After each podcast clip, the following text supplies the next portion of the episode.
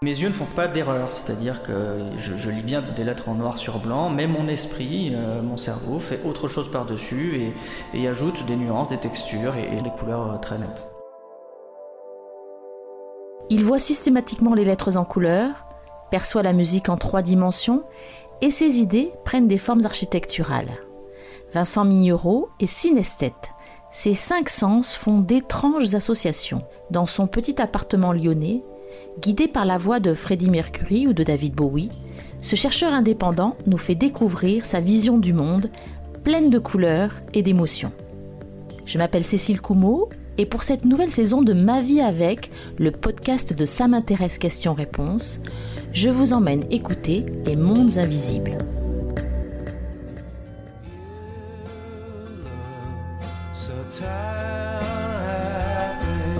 La, particularité euh, forte de la synesthésie, c'est l'aspect euh, immersif et tridimensionnel. En tout cas pour moi, c'est pas le cas pour tous les synesthètes, mais euh, spécifiquement pour moi dans la musique, je baigne dedans et je baigne autant dans le son que dans l'image des sons. Et c'est c'est comme se, se, baigner dans une piscine en fait. Vraiment, l'expérience immersive est totale.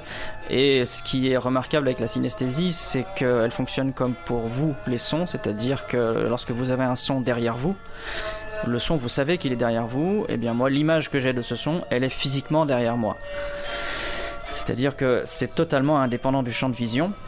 Et voilà, là, si je me tourne et que le son vient derrière moi, je vais avoir une image sonore qui va euh, spatialement se situer à l'arrière de mon crâne, à l'arrière de mon corps.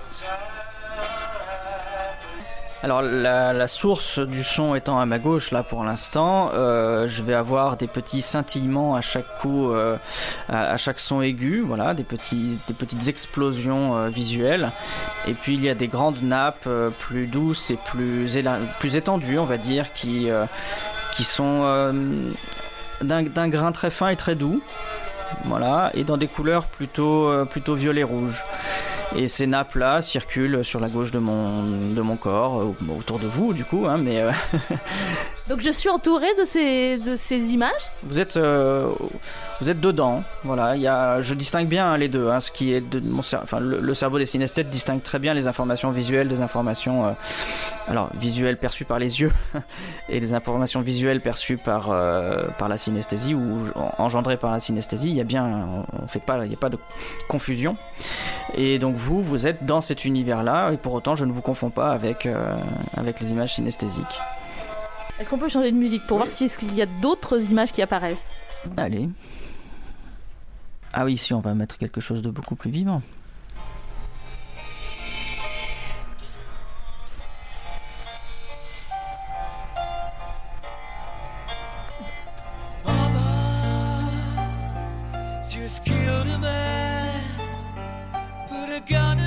La, voix hein, de, de, Freddie Mercury est euh, d'un un, jaune laiteux. Alors, une remarque importante, les couleurs de la synesthésie ne sont pas les couleurs qu'on perçoit avec les yeux. Elles sont toujours beaucoup plus riches, texturées, et euh, si on dit jaune, vous allez avoir un jaune dans la tête qui ne sera absolument pas ressemblant à ce que je perçois moi en tant, que jaune. Donc quand je dis jaune laiteux, ça veut dire qu'il y a à la fois un aspect texturé à la voix de Freddy que je perçois euh, sous cette forme-là. Et euh, ce jaune laiteux euh, fait un peu une forme de pâte à modeler qui, qui change de forme avec elle-même et qui suit les, les différentes hauteurs de la voix de Freddie Mercury. Et par exemple, quand il appuie sur la voix et qu'il force pour monter vers le haut, la couleur va s'imprégner de rouge et se renforcer elle-même on sent la couleur et la forme témoignent de la tension que, que, Freddie Mercury met dans, sa propre, dans son propre chant. Les correspondances entre les sens sont extrêmement rigides et solides et permanentes dans le temps. Il y a des petites variations, des petites fluctuations, notamment parce que les émotions peuvent évoluer au, cours de la vie et que si la synesthésie trahit des émotions ou traduit des émotions, évidemment ça peut évoluer. Mais par exemple dans la synesthésie graphème couleur, donc pour les lettres, euh, les correspondances sont absolument rigides euh, depuis qu'on a appris à lire jusqu'à la fin de sa vie quoi.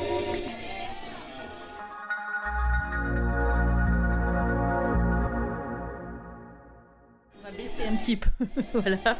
Si par exemple on va dans votre cuisine, je fais couler de l'eau. Voilà, ça fait un bruit, hein. Est-ce que là, il y a quelque chose qui se passe chez vous? Oui, euh, bien sûr.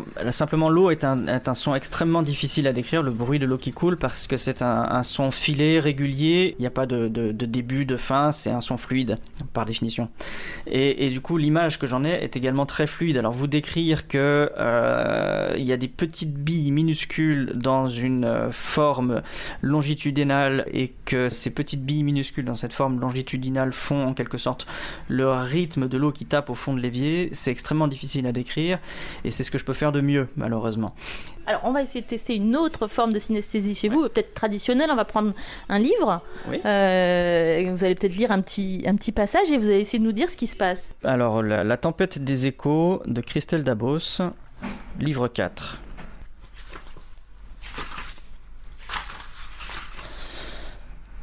Il regarde la glace, il n'a pas de reflet. Aucune importance, seul compte la glace. Elle est toute simple, pas très grande, pas bien droite non plus sur son mur. Elle ressemble à Ophélie.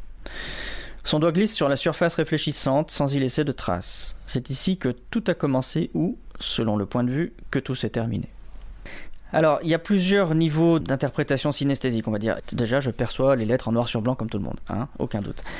En, revanche, il y a, on va dire, une couche superficielle d'interprétation sensorielle qui est que le E, par exemple, est d'une couleur euh, vert jaune, que le A est d'une couleur franchement jaune, que les S sont toujours rouges et que les i sont un peu bleu glacé. Et mes yeux ne font pas d'erreur, c'est-à-dire que je, lis bien des lettres en noir sur blanc, mais mon esprit, euh, mon cerveau fait autre chose par-dessus et, ajoute des nuances, des textures, et, là spécifiquement des couleurs euh, très nettes. Pour moi, ça change rien à la lecture. Euh, je crois pas que ça ait gêné pour mon apprentissage de la lecture, peut-être plus que les mathématiques ont été impactées par le fait que je vois les chiffres en couleur ou que je les, que je les mentalise différemment. En tout cas, là où j'ai vraiment eu des difficultés vis-à-vis d'une synesthésie particulière dans l'apprentissage d'un langage écrit, c'est pour le solfège. J'arrive à comprendre une portée, simplement traiter deux, deux champs d'informations si différents en même temps, pour le cerveau, c'est un jeu qui est euh, inconfortable, voire euh, difficile et parfois même impossible, en tout cas pour moi. Et je, ne suis pas le seul à, en témoigner. Hein. Beaucoup de musiciens disent que passer de, voilà, de cette représentation synesthésique à la portée, c'est un, exercice très difficile. Il y en a qui y arrivent très bien, des musiciens sont parfaitement compétents pour le faire euh, et, utilisent même leur synesthésie pour passer de, la portée à la création et, à la représentation synesthésique. On peut imaginer à la lecture de Mozart qu'il peut-être il a été synesthète, on n'en sait rien, mais en tout cas, il dit lui-même qu'il se promenait mentalement dans des images qui étaient euh, statiques de ses symphonies, de ses compositions, mais lui se promenait mentalement à l'intérieur dans ces images colorées, hein, c'est ce qu'il c'est ce qu'il écrit. Et peut-être que cet exercice-là, éventuellement porté par des synesthésies, aide la création, mais on est dans le champ de l'hypothèse. Alors les chiffres, c'est un petit peu comme ce que je disais tout à l'heure pour les lettres, sauf que là, vraiment, tous les chiffres ont des couleurs encore plus précises que les lettres euh, chez moi. Euh, mon, mon 5 est rouge et il le sera toujours, et c'est définitivement un rouge, mais c'est pas le même rouge que le 8. Après, moi je n'ai pas le talent de Daniel Tammet qui, lui, quand il fait des opérations, euh, voit ses calculs euh, de façon synesthésique et puis le, résultat apparaît immédiatement. Daniel Tammet est un, écrivain qui euh, parle beaucoup de son profil Asperger et également de sa capacité synesthésique qu'il dit être ce qui lui permet d'apprendre, par exemple, le 22 514 décimal du nombre pi. Donc il est capable, il est hypermnésique, euh, et il dit qu'il a appris ce nombre pi parce qu'il se promenait dans un environnement de couleurs et de formes. Il se promenait dans un paysage synesthésique. Il n'a pas, appris, pas appris en fait une séquence de chiffres, il a appris un paysage. Et, euh, lui, quand il fait des calculs, euh, des multiplications, il voit les deux chiffres en forme et en couleur, en synesthésie, et puis son cerveau voilà, génère le résultat quasiment automatiquement plus vite même qu'on mettrait de temps à le taper sur la calculatrice. C'est-à-dire qu'il n'y a pas de processus mentalisé, c'est automatique. Les couleurs s'assemblent en une troisième forme et la troisième forme, c'est le résultat. Alors la synesthésie cognitive est, vraiment rare, il y a peu de descriptions, peu de témoignages, mais elle est répertoriée pour autant, et c'est le fait d'avoir les, les idées abstraites ou les concepts abstraits ou l'ensemble des pensées, si vous voulez, qui se matérialisent en forme, couleur et en architecture euh, tridimensionnelle, euh, parfaitement agencée en fonction de, ces pensées. Et, là où c'est euh, peut-être remarquable, entre guillemets, c'est que les, concepts abstraits comme, je sais pas, mode démocratie, société, phénoménologie, n'ont pas de représentation conventionnelle. Ces, trois mots-là, c'est pas comme un vélo. Quand on dit vélo, tout le monde pense à vélo. Et eh ben ces, concepts abstraits-là n'ont pas de représentation normée que tout le monde a en tête de façon équivalente, d'esprit en esprit. Et, et, par contre, chez le synesthète, chez moi en tout cas, chaque concept même aussi abstrait soit-il, va avoir sa propre matérialité euh, sensorielle, synesthésique.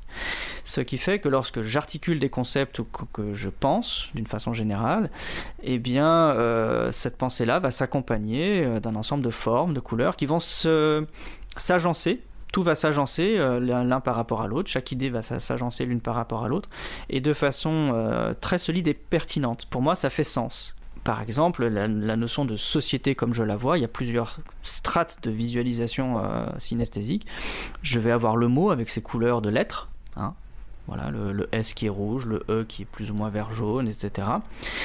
Et puis, euh, mon esprit peut traverser ce mot, le mot disparaît et dans ce cas après je vais avoir une forme qui va passer du blanc, euh, ça va être la proéminence initiale et puis ça va s'estomper un peu plus loin et ce qu'il y a dans le dégradé derrière ce blanc initial, c'est tout le tout l'ensemble, toute la sémantique, toute la signification que le mot interpelle derrière lui. Ça c'est le niveau on va dire conceptuel, mais le niveau précédent qui était plus euh, à la fois graphémique et euh, lié à la prononciation du mot, euh, la prononciation du mot elle-même va avoir sa représentation. Donc il y a beaucoup de strates d'interprétation et le T par exemple, c'est un son extrêmement saillant qui dans la représentation, quand je dis le mot, l'image que je vais en avoir va créer à la fois une vacuité et une explosion au moment du T. Voilà, donc un trou dans l'espace et juste après une explosion parce que le T voilà est un, un phonème explosif de cette façon-là et je vais le percevoir de façon visuelle, de façon synesthétique. Ça veut dire que si vous parlez une langue étrangère, euh, il se passe quoi?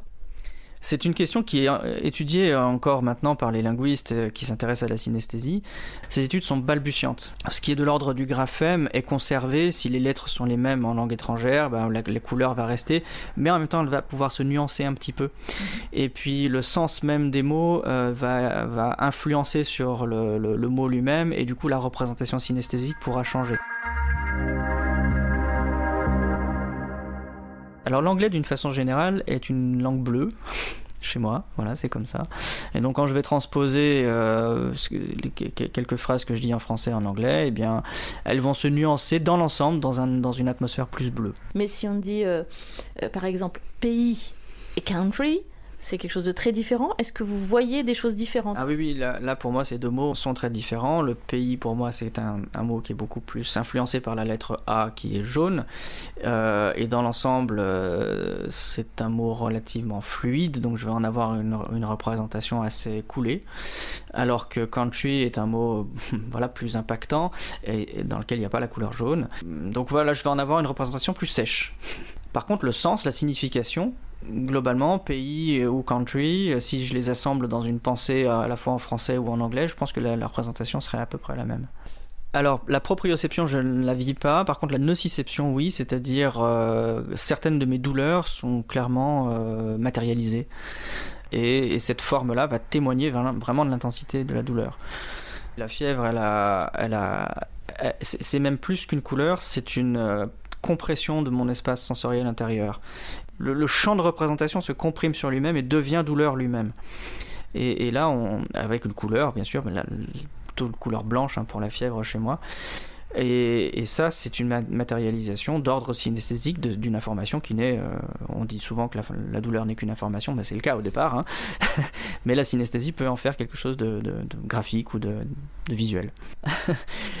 Je vais prendre une gorgée de café. Vous me demandez si effectivement les goûts peuvent se traduire d'une façon générale en synesthésie. Oui, je, ne vis pas cette synesthésie-là, mais euh, chez certaines personnes, les goûts ont des couleurs très claires, très nettes. Je vais vous faire un aveu. Quand quelqu'un me dit qu'un goût a une couleur, pour moi, c'est très bizarre. je ne sais pas comment le, cerveau de la personne peut faire pour traduire le goût du café en une couleur quelconque. Moi, j'ai simplement la couleur du café en tête quand je, quand je bois du café. Voilà.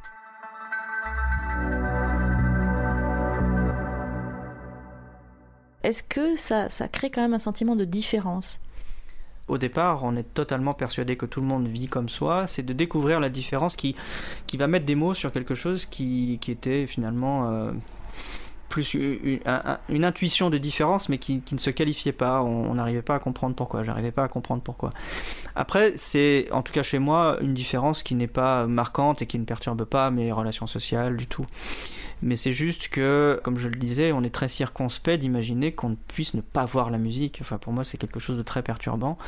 Et échanger émotionnellement euh, avec des personnes qui vivent l'émotion musicale sans ça, ça peut créer des incompréhensions, effectivement. Au-delà des mots, euh, le synesthète va, va être embarrassé pour tout simplement décrire son expérience, ce qui va créer une incompréhension avec l'autre parce que les mots seront à tout jamais incompétents à décrire l'expérience qu'aura vécu le synesthète.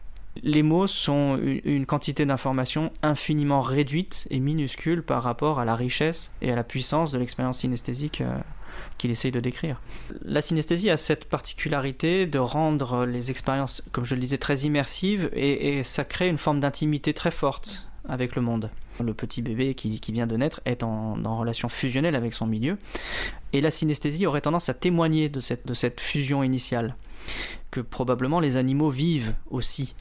Et euh, dans mes travaux, j'essaye d'articuler l'hypothèse que ben, la synesthésie est un lien fusionnel avec le monde, archaïque, premier au sens du développement du cerveau et du corps, et que l'esprit vient cloisonner tout ça, séparer tout ça, et, et, que, et que à partir de cette dualité entre fusion et cloisonnement, le synesthète peut passer d'un monde à l'autre, en quelque sorte, alors que celui qui ne vit pas la synesthésie, eh ben, voilà, n'aura pas accès ou pas de la même façon à à ce lien de continuité avec le réel que le synesthète peut vivre. La fin de l'adolescence a été pour moi un changement d'intensité. Voilà, je peux, je peux rentrer dans mes synesthésies de façon encore aujourd'hui euh, très précise. Par contre, la charge émotionnelle, l'intensité du quotidien dans mes synesthésies, c'est plus estompé, on va dire. C'est pas quelque chose qui m'est propre. Hein. Voilà, la plupart des, des, gens qui ont des synesthésies témoignent d'un changement quand même après l'enfance.